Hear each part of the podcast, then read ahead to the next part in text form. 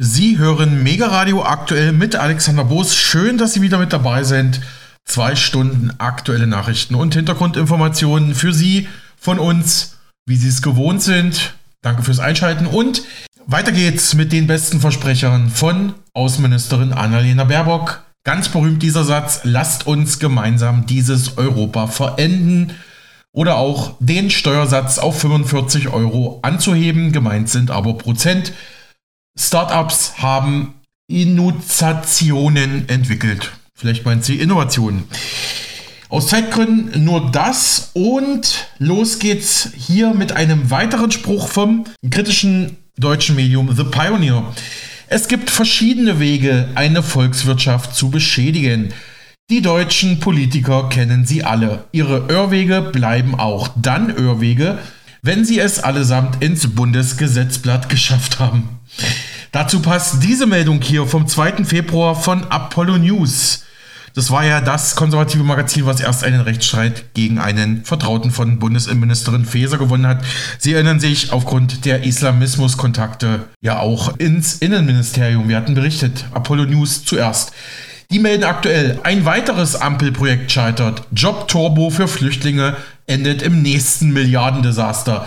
Nach etwa drei Monaten Laufzeit des Programms zur beschleunigten Integration von Flüchtlingen in den deutschen Arbeitsmarkt, dem sogenannten Job-Turbo, ist dessen Fazit fatal. Mit der Maßnahme sollte eigentlich ein Milliardenloch im Haushalt gestoppt werden, daraus wird jetzt nichts. Insbesondere bei ukrainischen Frauen ist die Abgangsrate aus der Arbeitslosigkeit in eine Beschäftigung im Januar im Vergleich zum Vorjahresmonat sogar gesunken, wie die Rheinische Post unter Berufung auf einen Bericht der Bundesagentur für Arbeit berichtet. Die Job-Turbo-Initiative konzentriert sich auf die etwa 500.000 Menschen aus der Ukraine, die derzeit noch keinen Arbeitsplatz in Deutschland haben, sowie auf weitere 600.000 Asylbewerber aus den acht größten Asylherkunftsländern. Die Zahlen belegen, dass die Erfolge des Jobturbos bei Ukrainern bisher kaum sichtbar sind. Der Sonderbeauftragte der Bundesagentur für Arbeit für den Jobturbo, Daniel Terzenbach, führt diese enttäuschenden Zahlen auf die schlechte Konjunktur zurück. Der Jobturbo sollte eigentlich dazu beitragen, das Milliardenloch im Bundeshaushalt zu schließen. Die Maßnahme scheint aber jetzt gescheitert zu sein. Doch jetzt will Wirtschaftsminister Robert Habeck von den Grünen die deutsche Wirtschaft retten mit seiner neuen Kraftwerksstrategie. Die Ampel-Bundesregierung hat sich auf einen Umbau der Stromversorgung in Deutschland geeinigt. Anfang der Woche neue Gaskraftwerke, die später mit Wasserstoff betrieben werden können, mit grünem Wasserstoff, wie immer wieder betont wird, sollen künftig zur Absicherung der Stromerzeugnis aus erneuerbaren Energien als Backups äh, bereitstehen, zu möglichst niedrigen Kosten für die Stromkunden. Habeck spricht von einem wichtigen Baustein auf dem Weg zum klimaneutralen Stromsystem. Nicht immer scheint die Sonne und nicht immer weht der Wind und die Konsequenz ist, wir brauchen grundlastfähige Kraftwerke. Das sind im Moment fossile Kraftwerke, Kohle, Steinkohle, also Braunkohle, Steinkohle und Gaskraftwerke und die sollen sukzessive aus dem Markt gehen. Das wird auch so kommen. Sagte Habeck am Montag der DPA. Und hier nochmal als Nachtrag zur Meldung der letzten Tage. Der Soli für Ostdeutschland soll ja abgeschafft werden. Das ist im Gespräch. Wir hatten berichtet. Sowohl FDP-Finanzminister Christian Lindner als auch Habeck hatten sich angesichts der Konjunkturflaute in Deutschland für eine Verbesserung der Standortbedingungen für deutsche Unternehmen ausgesprochen. Allerdings haben beide Minister unterschiedliche Vorstellungen. Habeck hat ja ein milliardenschweres neues schuldenfinanziertes Sondervermögen zur Entlastung von Unternehmen ins Spiel gebracht. Das aber lehnt Lindner ab und ist stattdessen für eine komplette Abschaffung des Solidaritätszuschlags, wie er NTV am Dienstag sagte. Es ist zu begrüßen, dass wir jetzt eine gemeinsame Problemaufnahme haben. Es gab ja diese für mich überraschende Rede des Kollegen Habeck äh, letzte Woche, aber jetzt ist klar, der Wirtschaftsminister sagt, Deutschland ist nicht mehr wettbewerbsfähig, die äh, steuerlichen Rahmenbedingungen sind nicht mehr ähm, aktuell. Ich bin nicht überzeugt von Schuldentöpfen. Wir zahlen ja hohe Zinsen. Und im Übrigen bedeutet das ja, der Staat holt sich Geld, für das er Zinsen zahlt und gibt es als Subvention an die Unternehmen. Dann entscheiden Politikerinnen und Politiker über den Erfolg von Unternehmen, Branchen und Technologien. Das bringt keinen nachhaltigen Erfolg. Wir müssen für alle die Rahmenbedingungen verbessern.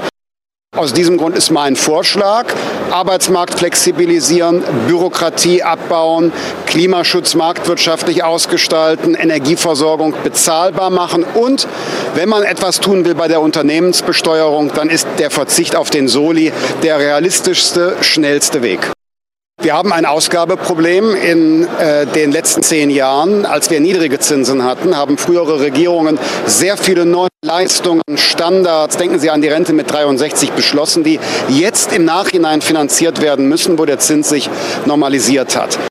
Das Aufkommen des Solis im letzten Jahr waren etwa 12 Milliarden Euro. Das wäre also ein deutliches Signal der Entlastung für die im internationalen Wettbewerb stehenden Betriebe. Klar ist aber, dafür müsste eine Gegenfinanzierung gefunden werden. Aufbauend auf dem Jahreswirtschaftsbericht brauchen wir dann in diesem Jahr im Umfeld des Haushalts 2025 ein solches Dynamisierungspaket für unsere Wirtschaft. All die sozialen und ökologischen Vorhaben, die wir in Deutschland haben, sind nur finanzierbar mit einem belastbaren, stabilen wirtschaftlichen Fundament. Und das müssen wir nun stärken. Ja, soweit Lindner hier bei NTV zur Diskussion um eine mögliche Abschaffung des Soli für Ostdeutschland. Unterdessen wird in ganz Deutschland mal wieder ordentlich gestreikt. Diesmal die Ärzte und das Bodenpersonal der Lufthansa. Am heutigen Donnerstag wird deutschlandweit bei den Arztpraxen gestreikt. Der Verband medizinischer Fachberufe hat das Praxispersonal zu einem eintägigen Warnstreik aufgerufen, der heute stattfindet. Damit will die Medizinergewerkschaft den Druck auf die Arbeitgeberseite erhöhen. In den Tarifverhandlungen fordert der Verband Gehaltssteigerungen von durchschnittlich 14,6 Prozent. Ja, wer hat denn das heutzutage noch? Das ist ja wirklich utopisch. Die Arbeitgeber haben aber nur 5,5 Prozent vorgeschlagen.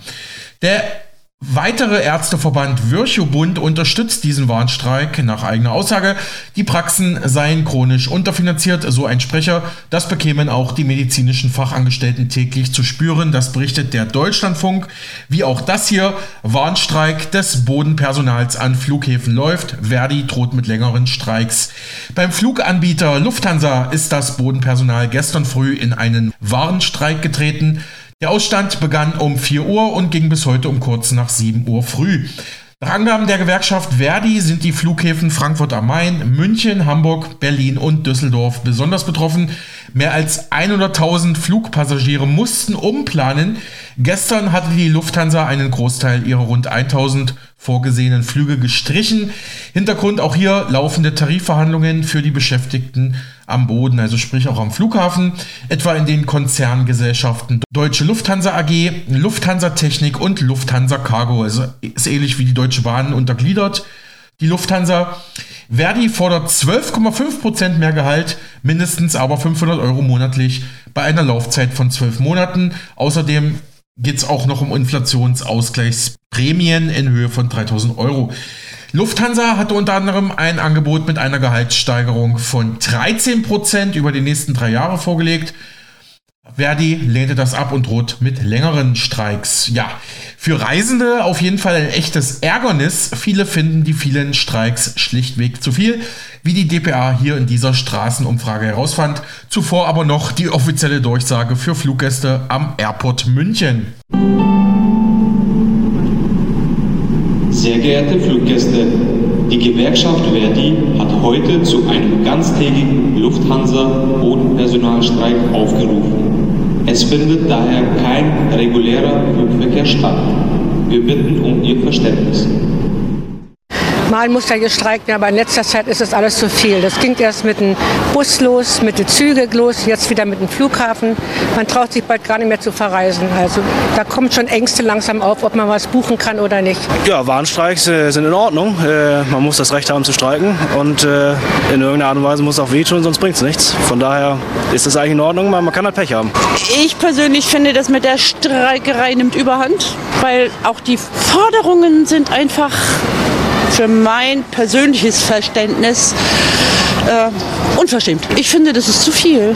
Dass man für sein Recht auf die Straße geht, alles gut, kann ich nachvollziehen, aber man sollte doch einfach auch mal die Kirche ein bisschen im Dorf lassen. Am Ende müssen wir das alle bezahlen. Ja, Sie hörten diese DPA-Umfrage. Seit den frühen Morgenstunden gestern hatte das Bodenpersonal der Lufthansa die Arbeit niedergelegt. Bis heute früh wurde gestreikt. Erst am morgigen Freitag soll laut der Lufthansa der Flugbetrieb wieder dann normal vonstatten gehen. Die Gewerkschaft Verdi will damit weiter den Druck erhöhen und Annette Wernicke, Betriebsrätin bei der Deutschen Lufthansa AG, sagte das hier zum aktuellen Streik. Wir möchten bessere Arbeitsbedingungen. Wir brauchen unbedingt mehr Personal, weil momentan die Mitarbeiter an ihre Grenzen kommen. Was äh, die Dienste angeht, äh, Überstunden sind nicht mehr normal, äh, sind nicht mehr ähm, der Einzelfall, sondern sind tatsächlich schon zur Normalität geworden, was nicht sein kann. Die Mitarbeiter, äh, die werden immer wieder eingesetzt, müssen länger bleiben. Die Mitarbeiter werden angegriffen von Gästen, von Fluggästen, die gereizt sind, weil irgendwas nicht funktioniert. Und dafür stehen wir heute hier, um diese Arbeitsbedingungen einfach auch zu verbessern, damit wir Lufthansa irgendwann mehr werden. Unsere Forderung äh, ist ganz klar, das wurde ja auch veröffentlicht, sind 12,5 Prozent oder wir 500 Euro.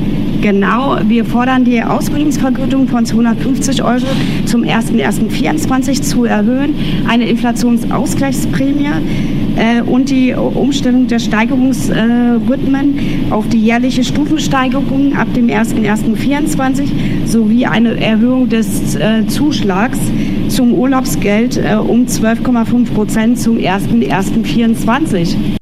Sagte die Lufthansa-Betriebsrätin Annette Wernicke der DPA.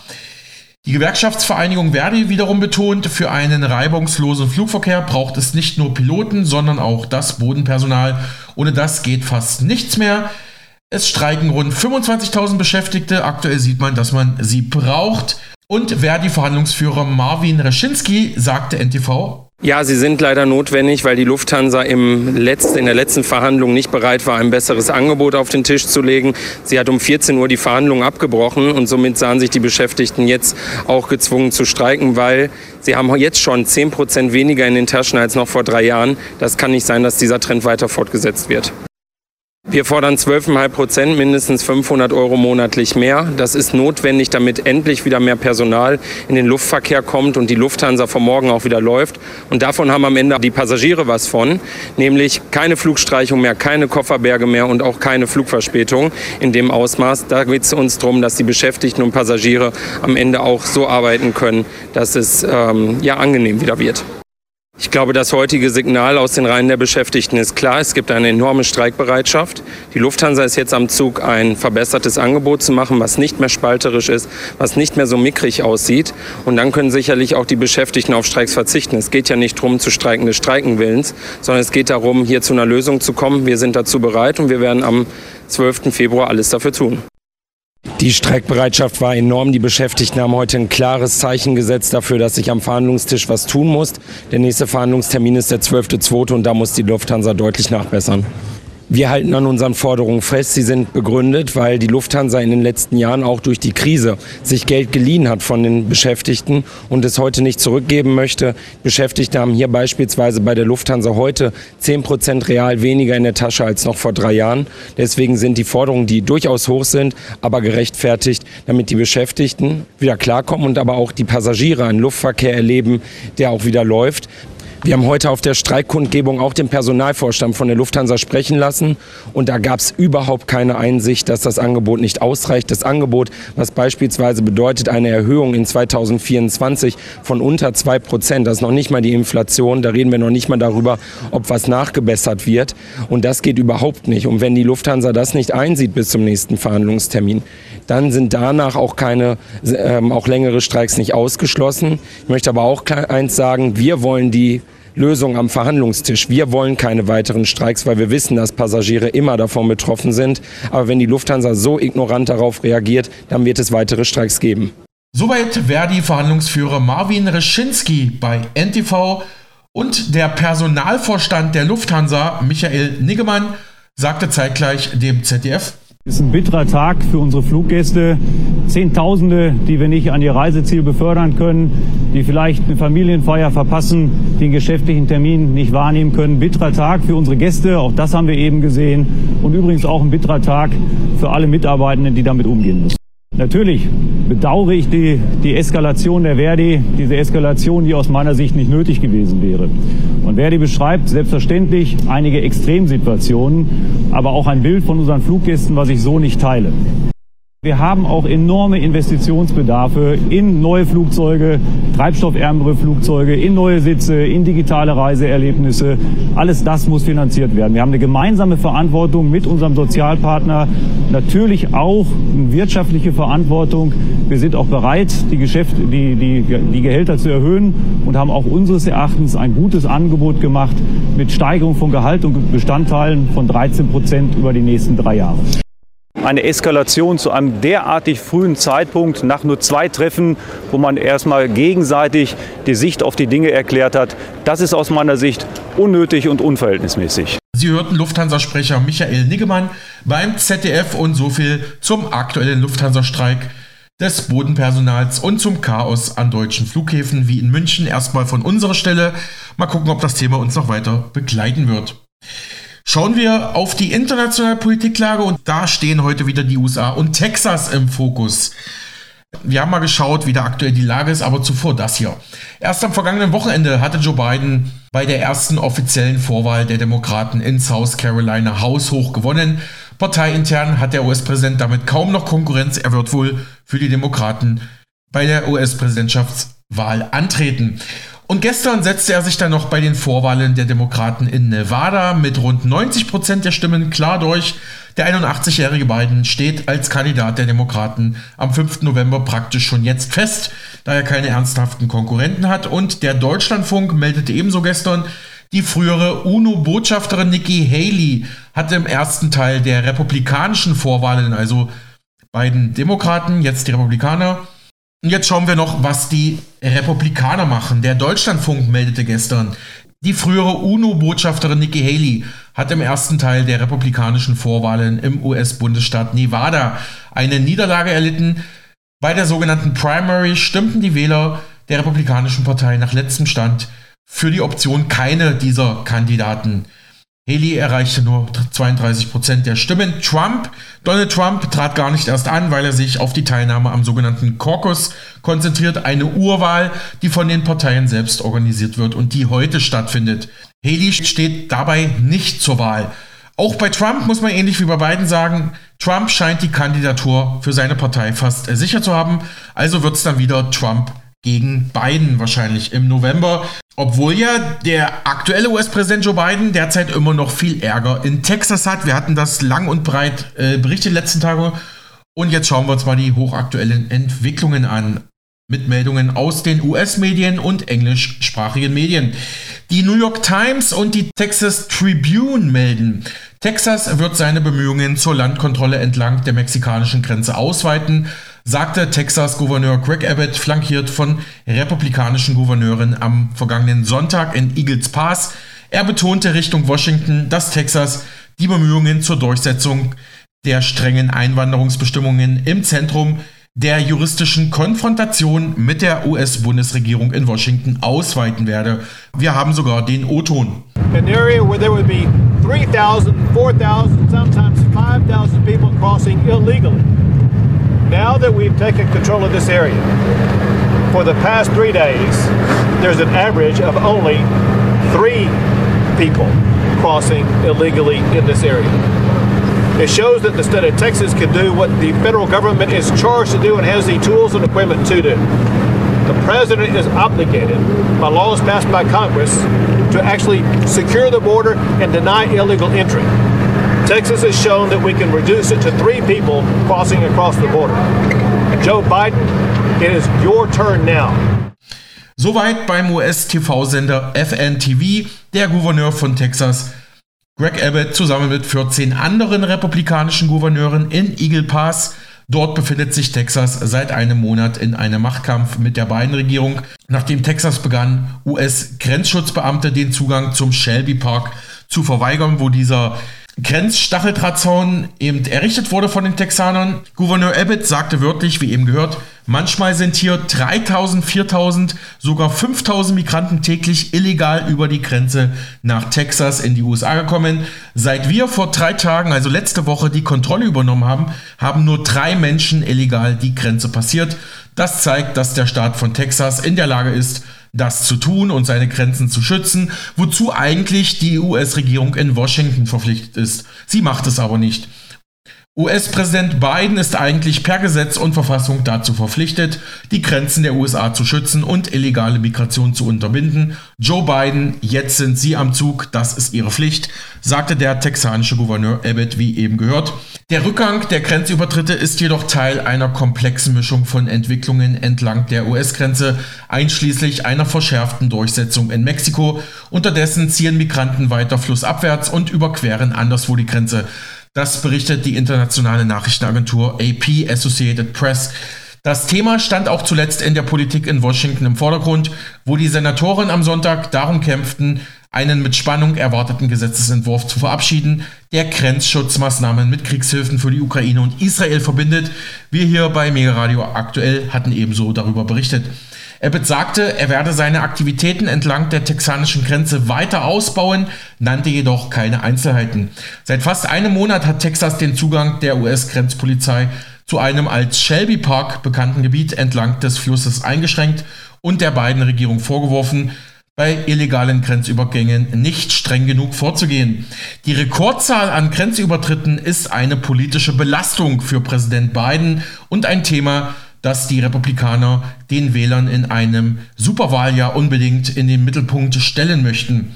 Der Gouverneur von Florida, Ron DeSantis, der zuletzt aus dem Wahlkampfrennen ausgeschieden ist, hatte bereits letzte Woche zugesagt, mehr eigene Truppen seiner Nationalgarde nach Texas zu schicken. Auch andere Gouverneure haben das so angeboten.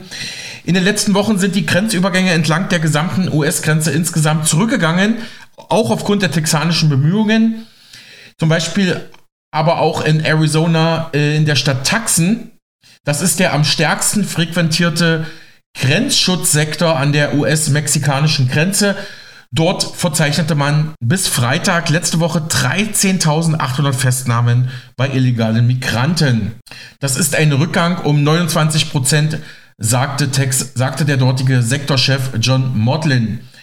Nur einen Tag nachdem Biden in einem Telefonat mit dem mexikanischen Präsidenten Andrés Manuel López Obrador seine Wertschätzung für die operative Unterstützung Mexikos und für die Ergreifung konkreter Schritte zur Abschreckung irregulärer Migration zum Ausdruck gebracht hatte, teilte die mexikanische Einwanderungsbehörde am Sonntag mit, dass sie in der letzten Woche 71 Einwanderer gerettet habe, unter anderem vor dem Tod ähm, vor dem Tod durch Ertrinken im Rio Grande zwischen Eagle Pass und Piedras Negras. Diese geretteten Migranten, viele Minderjährige, kamen demnach aus Mexiko, Mittelamerika, Ecuador und Peru, die dann nach Texas in die USA bzw. nach Arizona wollten.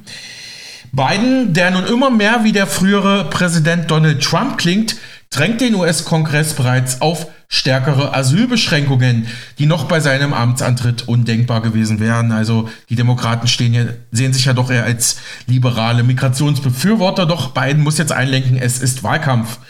Die Einwanderung bleibt für die Wähler bei den Wahlen 2024 eine große Sorge. Mexiko hat derweil seine Einwanderungskontrollbemühungen verstärkt, darunter die Einrichtung weiterer Kontrollpunkte und die Entsendung von Menschen von der Nordgrenze nach Südmexiko. Das Land hat auch einige Migranten nach Venezuela in ihre Heimat abgeschoben. Soweit Associated Press.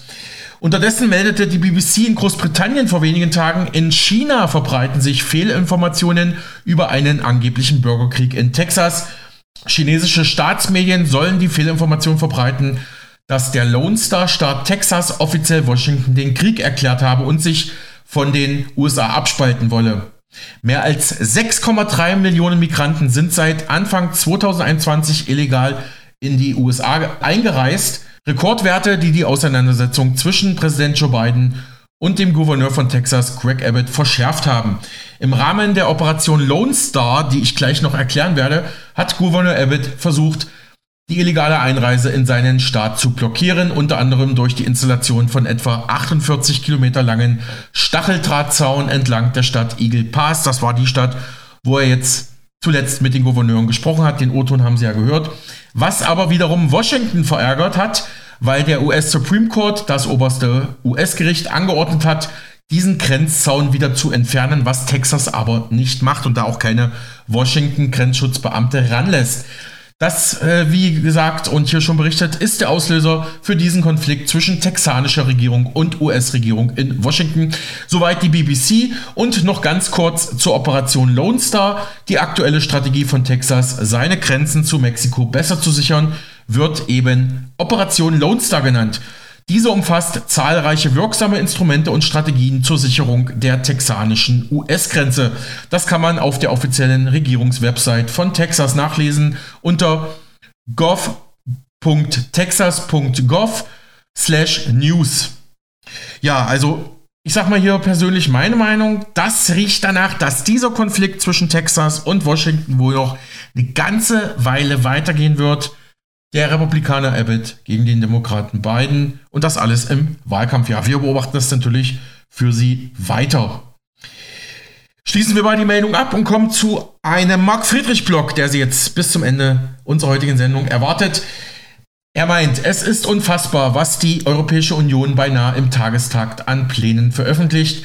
Die letzte erschreckende Planung dreht sich um die Digital-ID, die digitale Identität, Warum diese ein Massenüberwachungstool seinesgleichen ist, was Vor- und Nachteile und Gefahren wären, all das jetzt in dieser wichtigen Folge Finanzielle Intelligenz von unserem Mega-Radio-Partner Marc Friedrich. Er warnt vor gefährlichen Entwicklungen in Europa, ähnlich wie schon in China aktuell zu beobachten. Und danach die EU-Kommission, wir bleiben also bei der Brüsseler Politik, die will jetzt Autofahrer enteignen. Ja, Sie haben richtig gehört, Wer in Zukunft sein Auto nicht zur Verschrottung freigeben will, vor allem freiwillig, der muss offenbar mit strafrechtlichen Konsequenzen durch die EU rechnen. Alles, was Sie zur neuen Gesetzesverschärfung wissen müssen, das erfahren Sie jetzt aber erstmal davor. Die Digital ID, Digital ID von Brüssel. Das zweite Tier brachte alle dazu, ob groß oder klein, reich oder arm, ob Herr oder Sklave, auf der rechten Hand oder der Stirn ein Zeichen zu tragen. Ohne dieses Zeichen konnte niemand etwas kaufen oder verkaufen. Das ist aus der Bibel, der Offenbarung Kapitel 13, Vers 16. Keine Sorge, ich bin jetzt nicht religiös geworden, aber die Katze ist aus dem Sack. Die EU will jetzt eine digitale Brieftasche, eine sogenannte digitale Wallet, die EID, einführen. Wir gehen immer weiter Richtung Überwachung und komplette Kontrolle, so wie ich seit Monaten, ja fast schon seit Jahren warne. Die Schlinge zieht sich immer weiter zu und wir sind erst am Anfang einer beispiellosen Kampagne zur kompletten Überwachung nach Orwellschem Vorbild. Das, was ich dir heute erzähle, ist nicht nur beängstigend, sondern es ist alarmierend. Denn es geht um unsere Freiheit. Also unbedingt dranbleiben, jetzt schon kräftig teilen. Und um was es genau geht, das erfährst du heute in einer neuen, extrem spannenden und wichtigen Folge Finanzielle Intelligenz. Mein Name ist Marc Friedrich von der Honorarberatung Friedrich und Partner Vermögenssicherung. Die digitale Diktatur nimmt immer weiter Gestalt an. Nicht ohne Grund hat vor einigen Wochen erst EZB-Chefin Christine Lagarde den digitalen Euro als beschlossene Sache uns verkündet. Und jetzt kam die EU mit ihrer neuen European Digital Identity Wallet, kurz EID, heraus. Ziel ist, bis 2026 soll jeder Europäer eine EID haben und damit unser Leben einfacher machen. So der Mythos, die Propaganda. Nach der Entscheidung wird es noch ein weiteres Treffen geben, ein technisches Treffen, wo der Kompromisstext juristisch bereinigt wird. Wesentliche Änderungen sind dabei jedoch nicht mehr geplant. EU-Kommissar Thierry Breton und Spaniens Vize-Premierministerin Nadia Calvino sehen in der digitalen Wallet natürlich einen riesigen Schritt nach vorne in Richtung Zukunft, digitaler Inklusion und Möglichkeiten zum Schutz unserer Privatsphäre. Nachtigall, ich höre dir trapsen. Wer das glaubt, der glaubt auch, dass Karl Lauterbach ein guter Gesundheitsminister ist, Olaf Scholz nur vergesslich ist und die Ampelregierung für das beste Deutschland aller Zeiten sorgt. Ich möchte jetzt aber euch mal auf das Wesentliche runterbrechen. Die digitale Identity Wallet ist eine digitale Brief Tasche für eine europäische Identität. Ziel der digitalen Wallet ist es, zu gewährleisten, dass Menschen und Unternehmen einen universellen Zugang zu einer sicheren und vertrauenswürdigen elektronischen Identifizierung und Authentifizierung haben. Und um es uns schmackhaft zu machen, wird es uns natürlich angepriesen wie beim Sauerbier. In Zukunft wird es dann nämlich möglich sein, dass nationale Identitäten über die Wallet mit anderen Dokumenten wie Führerschein, Diplomen oder Banknoten verknüpft werden. Ach, wie praktisch! Und ich würde noch sagen, mit ganz anderen Sachen, zum Beispiel mein persönliches CO2-Konto oder mein Impfstatus oder wann habe ich zum letzten Mal in äh, Insekten gegessen oder ähm, wann hatte ich zum letzten Mal Dadurch möchte die EU erreichen, dass man sich in ganz Europa einfach online identifizieren und ausweisen kann, ohne auf private Dienste zurückgreifen zu müssen. Ob das jetzt eine bessere Idee ist, wenn es der Staat macht,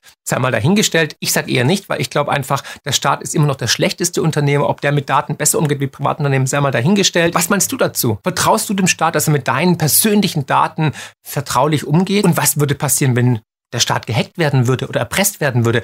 Oder was würde passieren, wenn die Politik sich ändert Richtung ja, Diktatur, Sozialismus, Planwirtschaft oder was auch immer? Werden dann die Daten gegen dich verwendet? Wird dann nachgeforscht? Wann warst du zum letzten Mal beim Meckes essen? Natürlich kann man argumentieren, es ist praktisch, es könnte geschützt sein und es bedeutet auch eine Art Bürokratieabbau. Denn wenn eine digitale ID kommt, dann sind all deine persönlichen Informationen bei der jeweiligen Behörde mit einer einzigen ID verknüpft. Logisch also, dass dies weniger Bürokratie bedeuten würde, man benötigte weniger Beamte und hätte auch weniger Papierkram. Ich möchte dir ein Beispiel geben. Angenommen, du brauchst einen neuen Kredit. Statt zur Bank zu gehen und lästige Anträge und Formulare auszufüllen, könntest du in Zukunft einfach der Bank Zugriff auf deine digitale ID geben und die Bank kann mit all den Informationen entscheiden, ob sie dir den Kredit gewährt Wert, ob du kreditwürdig bist oder nicht. Und sie kann dann ganz einfach deinen individuellen Zinssatz bestimmen. Bist du ein braver Bürger? Bist du solvent? Hast du eine Rechnung jederzeit pünktlich? Hast du einen guten Schufa-Eintrag? Also keinen Schufa-Eintrag vielmehr? Dann können die sagen, ja gut, Herr Meier, Sie kriegen den Kreditvertrag zu spektakulären Zinsen ähm, und zwar deutlich günstiger als ähm, die breite Masse. Cool. Auf der anderen Seite natürlich wenn du vielleicht eine Impfung vergessen hast oder vielleicht ein falsches Kreuzchen gemacht hast oder auf einer Demo warst gegen irgendwelche Maßnahmen der Regierung oder ja, keine Ahnung, viel Auto fährst, dann kann der Zins natürlich höher sein als Strafe. Ich möchte nochmal warnen, das kann die Vorstufe zu einem Social Credit Programm aller China sein.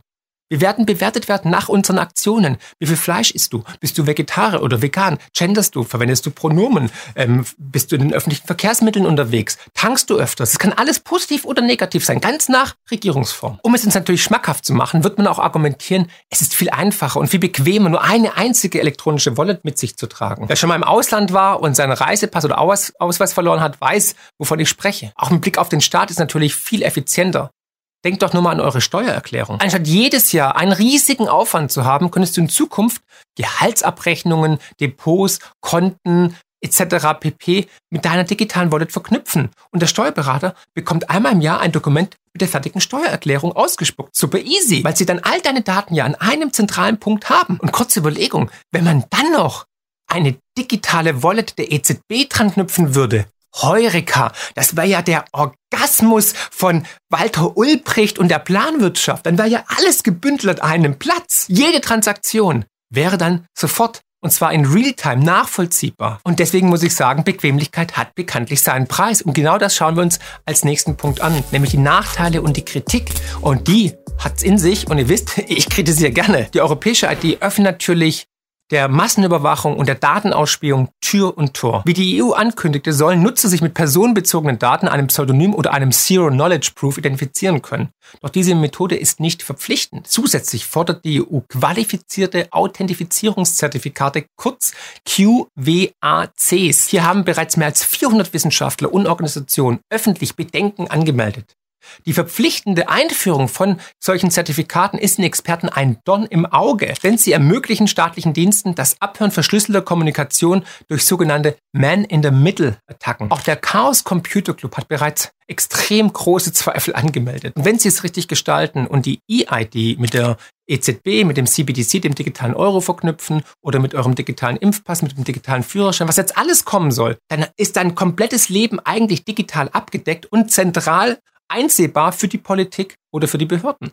Das heißt, egal ob Gesundheit, Politik, äh, Online-Aktivitäten oder wo du gerade Geld ausgegeben hast, beziehungsweise verwendest du die öffentlichen Verkehrsmittel ja oder nein? Wo tankst du? Was machst du? Was ist dein Lieblingspornoheft? All das wäre komplett transparent. Und was glaubst du, was los wäre, wenn herauskommt, dass ich Abonnent bin von Garten und Lust? Nee, heißt glaube ich anders.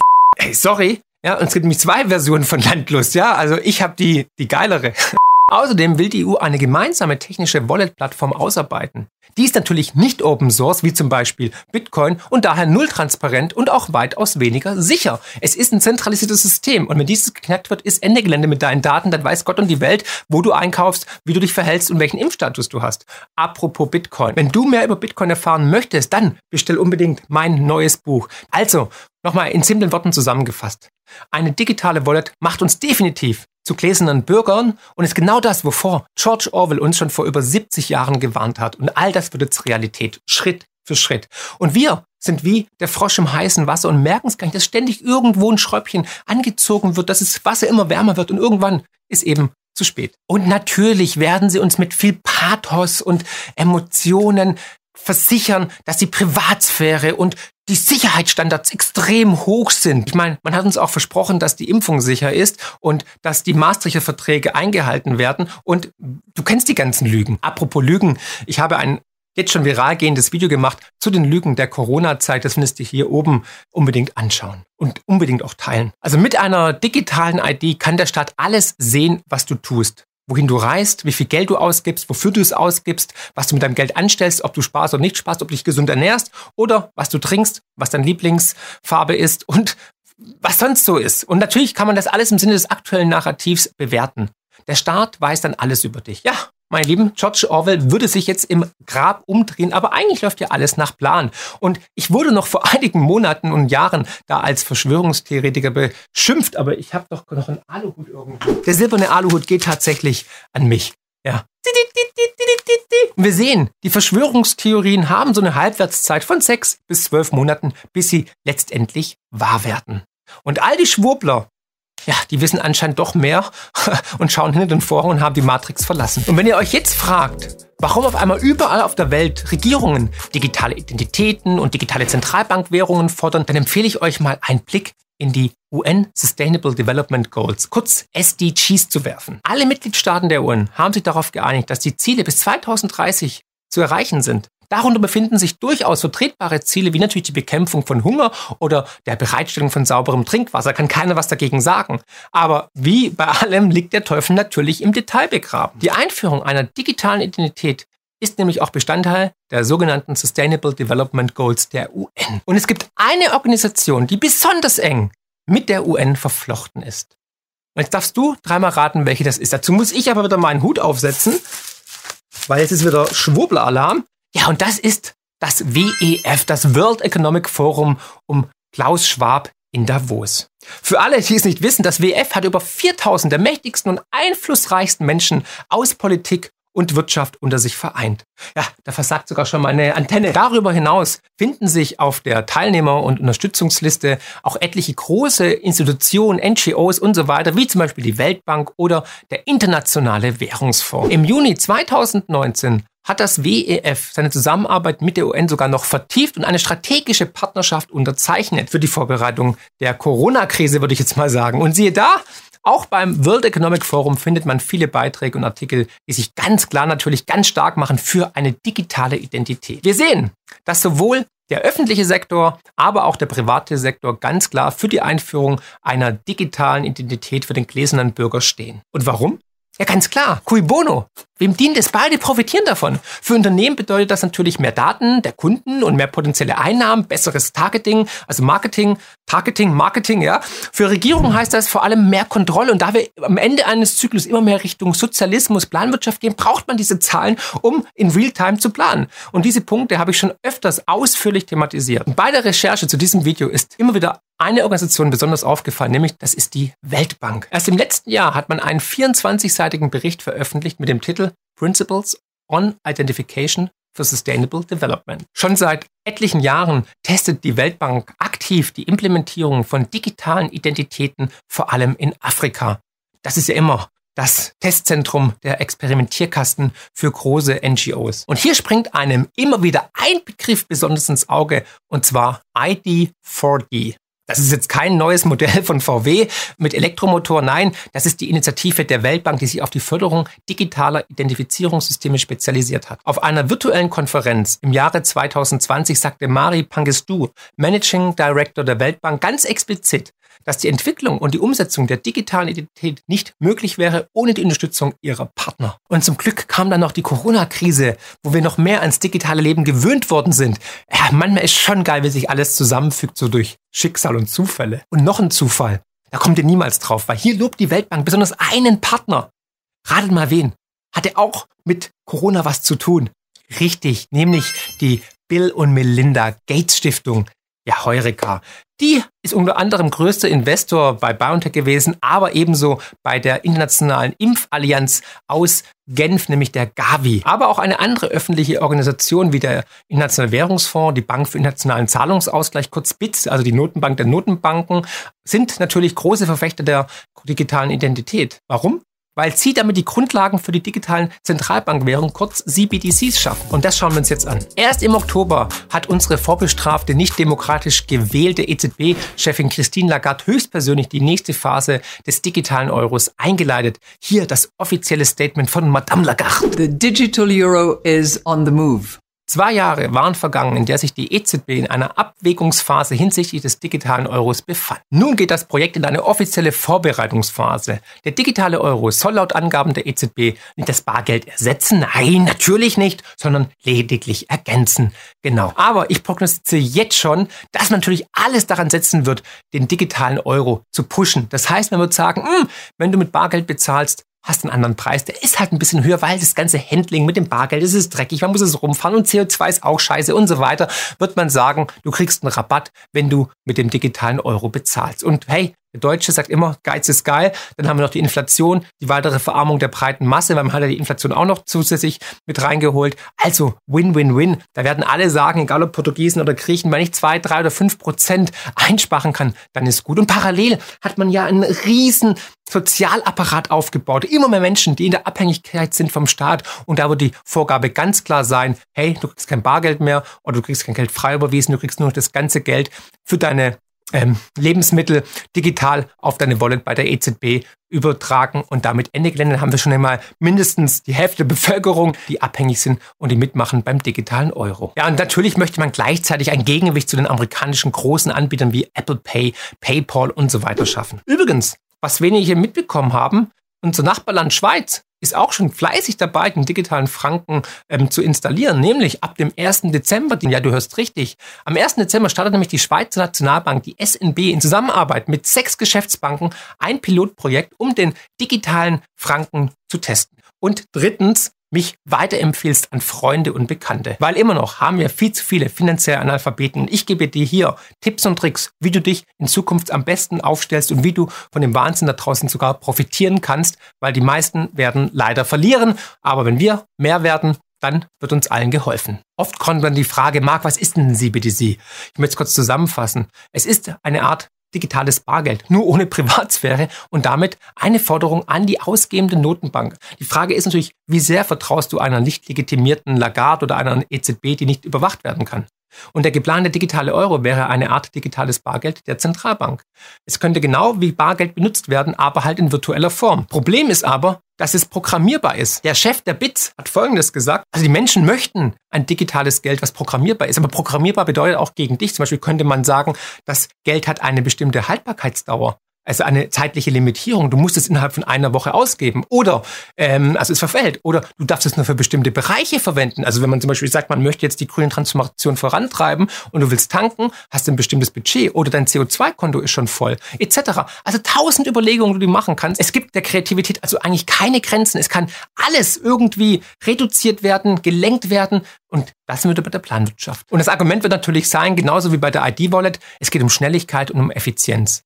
CBDCs sind jedoch, und ich warne nochmals, hochgefährlich. Sie erlauben deine komplette Überwachung. Die Digitaldiktatur ist dann perfekt und damit bist du komplett transparent. Und diese Daten können gegen dich, gegen uns Bürger eingesetzt werden. Wie leicht man hier gegen die Kritiker der Regierung vorgehen kann, haben die berühmten Trucker-Proteste in Kanada gezeigt. Premierminister Trudeau hat damals Notstandsgesetze ausgerufen wegen Corona und konnten zahlreicher friedliche Demonstranten wurden von heute auf morgen einfach gesperrt. Auch PayPal-Konten wurden gesperrt. Übrigens, viele der Trucker denen damals die Bankkonten gesperrt wurden, haben Spenden über Bitcoin erhalten, denn Bitcoin kann eben nicht zensiert werden. Egal, welche politische Meinung man vertritt. Aus dem Grund weise ich nochmal auf mein nächstes, auf mein siebtes Buch hin und ihr müsst es unbedingt lesen, weil da ist natürlich Bitcoin ein Riesenthema, das findest du hier unten und den Link findest du natürlich hier in den Shownotes. Gerne bestellen, mich würde es freuen. Und CBDCs sind das komplette Gegenteil von Bitcoin. Sie sind ein Einfallstor für Kontrolle, für Sozialismus, für Gängelung und für Unterdrückung. Und deswegen kann auch ein Sozialkreditprogramm wie in China kommen. Denkt daran, das große Vorbild der EU ist China, ist Sozialismus. Negativzinsen, spezifische Gebühren, Steuern, Abgaben oder sogar eine direkte Beschlagnahmung sind viel leichter umzusetzen, wenn alles zentral in einem Ort ist oder wenn du ein CBDC hast. Kein Wunder, dass Edward Snowden CBDCs wie folgt beschreibt. Ein CBDC ist eine Perversion der Kryptowährung oder zumindest ihrer Grundprinzipien und Protokolle ihnen das grundlegende Eigentum an ihrem Geld zu verweigern, indem der Staat in den Mittelpunkt jeder Transaktion gestellt wird. Bam! Edward fucking rocks. Die parteilose Abgeordnete Joanna Cotard hat zu diesem Thema auch erst vor kurzem eine, wie ich finde, sehr gute Rede im Parlament gehalten, wo sie die Gefahren einer CBDC-Währung exzellent auf den Punkt bringt. Frau Präsidentin, werte Kollegen, niemand braucht den digitalen Euro. Nicht die Banken, nicht die Firmen und schon gar nicht die Bürger. Wer elektronisch bezahlen will, macht das schon heute. Wer seine Privatsphäre bewahren will, benutzt Bargeld. Wer genug von Fiat-Geld hat und sich mit gesundem Geld beschäftigt, hat Bitcoins in seiner Wallet. Niemand braucht den digitalen Euro, außer einer EZB und Politikern, die etwas anderes im Sinn haben, nämlich die totale Überwachung der Bürger. Ich weiß, es wird viel versprochen, Datenschutz, alles sicher. Niemand hat die Absicht, jemand auszuspionieren. Das ist alles so glaubwürdig wie die großartigen Versprechen bei der Euro-Einführung, No Bailout, 3%-Regel, Verbot monetärer Staatsfinanzierung. Heutzutage macht die EZB nichts anderes und der Maastricht-Vertrag ist Altpapier. Heute verspricht die EZB höchste Datenschutzstandards beim digitalen Euro und morgen wird jede Transaktion überwacht und der Bürger vollkommen transparent. In China werden mit dem digitalen Zentralbankgeld die Menschen sehr wirksam kontrolliert. Wer sich staatskonform verhält, hat Zugang zum Geld. Wer das nicht tut, hat leider Pech gehabt. Social Scoring nennt sich das, mit dem digitalen Euro problemlos auch hier möglich. Genauso wie die staatliche Steuerung. Schon wieder einen Flug buchen, CO2-Budget aufgebraucht. Spenden an unbequeme Organisationen kommt nicht in Frage. Ungeimpft essen gehen während einer Pandemie, das Geld wird nicht freigegeben. Ein digitaler Albtraum. Und deshalb brauchen wir keine verbindliche Abstimmung über das Wie. Wir brauchen den gesamten digitalen Euro nicht. Und genau dafür muss sich die Bundesregierung einsetzen. Herzlichen Dank. Die digitale Identität, die jetzt von der EU auf den Weg gebracht wird, gepusht wird, ist nicht mehr zu stoppen. Sie wird kommen, genauso wie der digitale Euro. In diesem Sinne und denkt immer daran, wegen Gold, Bitcoin und so weiter ist die Welt da draußen besser, als wir nur glauben. Herzlichst, euer Marc. Hier ist Mega Radio aktuell. Ich hoffe, du sitzt, weil was ich dir jetzt erzähle, ist der absolute Hammer und hat mich wieder zwei, drei graue Haare gekostet. Und das mit 26. Die EU kann dich in Zukunft enteignen und bestimmen, wann dein Auto verschrottet werden kann. Kein Spaß. Das heißt, du stehst irgendwann morgens auf und ein Auto ist weg und wird gerade verschrottet. Warum? Weil du zum Beispiel eine Hauptuntersuchung verpasst hast. Alles, was du zur neuen Gesetzesverschärfung wissen musst, erfährst du heute in einem neuen, extrem wichtigen Video Finanzielle Intelligenz. Mein Name ist Marc Friedrich von der Honorarberatung Friedrich und Partner Vermögenssicherung. Ja, meine Lieben, es wird immer absurder, was Brüssel sich so ausdenkt. Wir werden von Clowns regiert. Und es war ja immer meine Warnung, dass wir immer mehr Richtung Enteignung, mehr Abgaben, mehr Steuern tendieren. Das ist halt der Lauf der Dinge, wenn es um Sozialismus, um Planwirtschaft geht. Und jetzt haben wir den Salat. Aber schauen wir uns mal gemeinsam an, was Brüssel sich so für uns überlegt hat und was du tun kannst, um dein Auto noch zu behalten. Vor mehr als 20 Jahren schon wurde die sogenannte EU-Richtlinie über Altfahrzeuge verabschiedet. Ziel war es damals vor allem die Wiederverwendung und Verwendung Verwertungsrate in der Automobilindustrie zu steigern. Soweit, so gut. Ziel dieser Richtlinie war natürlich, die Umwelt zu schützen und, Zitat, die Produktion zu dekarbonisieren und die Abhängigkeiten von Rohstoffen zu verringern, was den EU-Industrien zugutekommt. Also es geht mal wieder um das überhöhte Ziel Umweltschutz, Klima, du weißt schon. Ich will nicht mehr. Ich kann nicht mehr. Ich halte das alles nicht mehr aus. Mein Vorschlag wäre zum Beispiel gewesen, erstens die Klimakonferenz in Dubai nicht mit 97.000 Teilnehmern abzuhalten, weil die mussten aus der ganzen Welt herangeschifft werden, mit Flugzeugen, mit Bahnen. Die wenigsten kamen mit einem Lastenfahrzeug, das kann ich dir auf jeden Fall sagen. Und da wurde so viel CO2 emittiert, dass der Fußabdruck von hier bis nach Brasilien reicht. Und was dann noch an Müll produziert wurde, vor allem auch verbal, gigantisch. Und der zweite Punkt wäre natürlich, wenn die EU weniger sinnlose Verordnungen verabschieden würde und wenn man die Firmen vor allem mit weniger bürokratischem Unsinn aufhalten und überhäufen würde. Aber gut, ähm, das ist eine vage Hoffnung, aber ihr wisst ja, die Hoffnung stirbt zuletzt, aber sie stirbt. Und diese 20 Jahre alte Verordnung soll jetzt überarbeitet und noch verschärft werden. Dazu hat die EU im Sommer ein entsprechendes Papier vorgelegt, welches den Staat zukünftig ermächtigen soll, Fahrzeuge zu beschlagnahmen und zu verschrotten. Also wenn du irgendwann morgens aufwachst und deine alte Karre ist weg, ja, dann geh mal zum Schrottplatz. ja, das kann passieren. Und der Hammer ist, die EU will festlegen, wann ein Auto als Altfahrzeug gilt und es folglich verschrottet werden muss. Ja, die haben die absolute Hoheit. Der Orwellsche Albtraum wird wahr. Eine zentrale Stelle. Das ist Kommunismus pur. Wird ein Fahrzeug mehr als zwei Jahre verfristet nicht zur obligatorischen Hauptuntersuchung gebracht, gilt das Fahrzeug bereits als Altfahrzeug. Das heißt, du musst die Hauptuntersuchung machen. Das ist natürlich wieder ein Anreiz, ein Subventionsmodell für die Werkstätten und für die Automobilindustrie. Konkret heißt es, dass du in diesem Fall das Eigentumsrecht an deinem Fahrzeug sogar verlierst. Das muss man sich mal auf der Zunge zergehen lassen. Du wirst komplett enteignet. Wenn du eine Hauptuntersuchung verpasst oder weil es gerade nicht passt oder was auch immer, wirst du de facto enteignet von der EU. Und du bist nicht mehr Eigentümer. Ich weiß nicht, wie lange wir uns das alles noch bieten lassen. Ich meine, die stellen alles auf den Kopf. Die Bürokraten der EU werden also in Zukunft darüber bestimmen, wann ein Auto verschrottet werden muss, beziehungsweise wann man es nicht mehr fahren darf, also benutzen darf. Und das gilt im Übrigen auch für Fahrzeuge, deren Reparaturkosten den verbleibenden Marktwert übersteigen. Ob das noch was mit Nachhaltigkeit zu tun hat, hm, das soll jeder mal für sich selber entscheiden. Aber wir wissen ja schon lange, um Umweltschutz und Klimaschutz geht schon lange nicht mehr. Es geht um und leider, leider habe ich noch eine weitere schlechte Nachricht, vor allem an alle Oldtimer-Liebhaber. Ich meine es bei den Autos. Es soll zwar Ausnahmefälle geben für Oldtimer, diese müssen sich aber im Originalzustand befinden. Falls das Auto also mit Nicht-Originalteilen restauriert wurde, würden die Bestimmungen der EU auch greifen.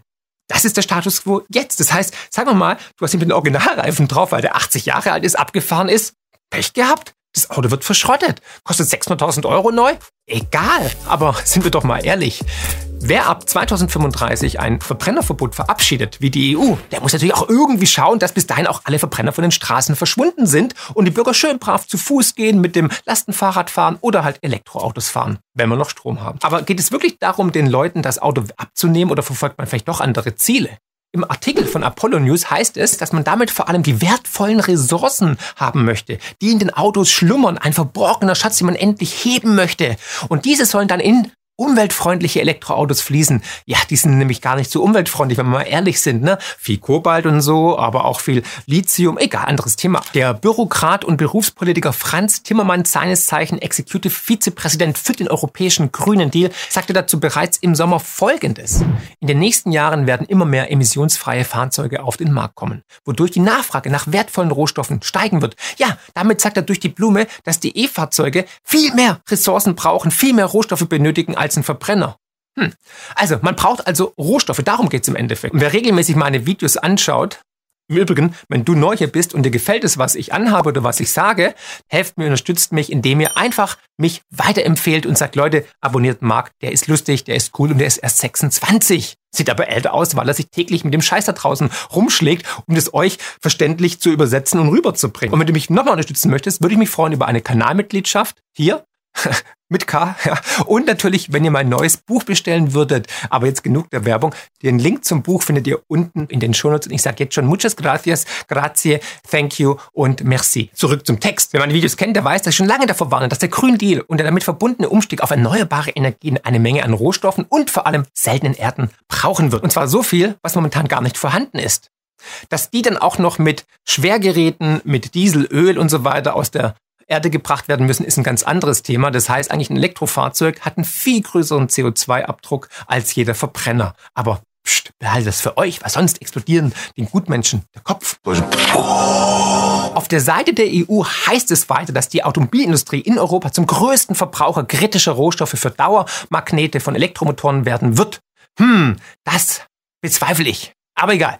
Um hier Abhängigkeiten zu verringern, soll vor allem das Recycling vorangetrieben werden. Zur Not auch mit der Brechstange eben. Ne? Nämlich mit Enteignung. Dann ist deine Karre weg, aber der Nachbar mit seinem E-Auto fährt mit deinen Teilen weiter. Und um das zu erreichen, werden jetzt verschiedene Maßnahmen installiert. Die Hersteller zum Beispiel müssen in Zukunft detaillierte Anweisungen geben, wie Teile ersetzt und entfernt werden können. 25 Prozent des Kunststoffs, der in Autos verbaut wird, muss aus Recycling, aus alten Autos stammen. Außerdem soll die digitale Verfolgung von Altfahrzeugen in der gesamten EU verbessert werden. Ein Schelm, wer Böses dabei denkt, das heißt, jedes Auto hat einen Chip und man weiß genau, wo du bist. Das heißt, du kannst auch per Fernwartung abgeschaltet werden, wenn du zum Beispiel, hm, alternative Medien anschaust oder nicht geimpft bist oder dich kritisch geäußert hast zu irgendeiner Entscheidung von Kalatan. Hm, wenn man sich die Vorschläge der EU durchliest, dann ist es die typische Mischung aus mehr Überwachung, Sozialismus und Planwirtschaft, Kommunismus eben. Ne? Deswegen wird die EU auch nicht wirklich gewählt, sondern eingesetzt. Und wie eine Krake, wie ein Krebsgeschwür breitet sich das Bürokratiemonster in Brüssel immer weiter aus und will uns Bürger immer mehr vorschreiben, wie wir zu leben haben, wie wir zu denken haben, wie wir zu wählen haben. Und ich weiß nicht, wie es dir geht, aber meiner Ansicht nach werden die Maßnahmen und Pläne der EU immer radikaler. Erst vor kurzem hat man die neue digitale Identität vorgestellt. Dazu solltest du auch unbedingt mein Video schauen, das ich dir hier verlinke. Und wirklich, das musst du teilen, wirklich, weil das ist krass, wirklich krass. Und wie abstrus es mittlerweile geworden ist, zeigt auch ein Tweet von Ursula von der Leyen, die Kommissionspräsidentin, die keiner von uns gewählt hat, die trotzdem da ist, weil sie schnell aus der Schusslinie gebracht werden musste wegen den ganzen Skandalen. Aber das ist ein anderes Thema für ein anderes Video, wobei ich habe schon einige Videos dazu gemacht. Und von der Leyen tweetete letzte Woche, dass man in Sachen Klimawandel nicht Milliarden braucht, sondern Billionen. Ja, du hast richtig gehört. Es klingt wie ein Kult, aber man nimmt alles Geld, was man hat, um jetzt diesen grünen Deal durchzudrücken auf Teufel komm raus. Und wer blutet dabei? Natürlich wir alle, die Mittelschicht, die Bürger, die Menschen. Also wie absurd, dass man jetzt nicht mehr Milliarden verwendet und vergeudet, sondern sogar jetzt in der Zwischenzeit schon Billionen. Es ist ein Kult. Die werden uns komplett nackig machen, denn um die ideologisch vorangetriebene Energiewende umzusetzen, braucht man unglaublich viele Rohstoffe.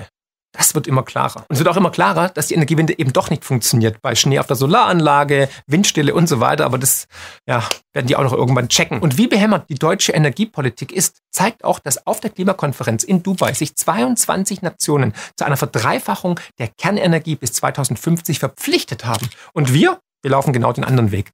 Und keiner folgt uns. Und wir zahlen die höchsten Preise, wir sind die Industrialisierung, wir haben Rekordstrompreise und so weiter. Also ich bin gespannt, was sagst du denn? Sind wir auf dem richtigen Weg und alle anderen liegen falsch oder andersrum? Ich würde sagen, wir werden von Clowns regiert, ist ein super Motiv, gibt's natürlich als Hoodies, Wetter oder T-Shirt. Nur bei mark-friedrich.de. Und ob wir all die benötigten Rohstoffe jetzt über Recycling oder Kreislaufwirtschaft wirklich herauskriegen, das wage ich mal zu bezweifeln. Ich glaube, die Nachfrage nach Kupfer, Zinn, Nickel, Silber, Kobalt und so weiter wird massiv zulegen. Und weil es nun mal ein Gesetz von Angebot und Nachfrage gibt, werden wir um steigende Rohstoffpreise nicht herumkommen, wenn wir diese ganzen ideologisch vorangetriebenen Vorhaben tatsächlich umsetzen wollen. Und denn der schnelle Umstieg auf nicht grundlastfähige und damit nicht zuverlässige Energieträger wird dazu führen, dass erstens massiv Speicher ausgebaut werden müssen und zweitens Kohle, Öl, Gas und auch die Atomkraft wieder ins Netz kommen müssen. All das was man gerade als umweltschädlich und böse verteufelt, wird meiner Ansicht nach in den nächsten Jahren eine unglaubliche Renaissance erleben.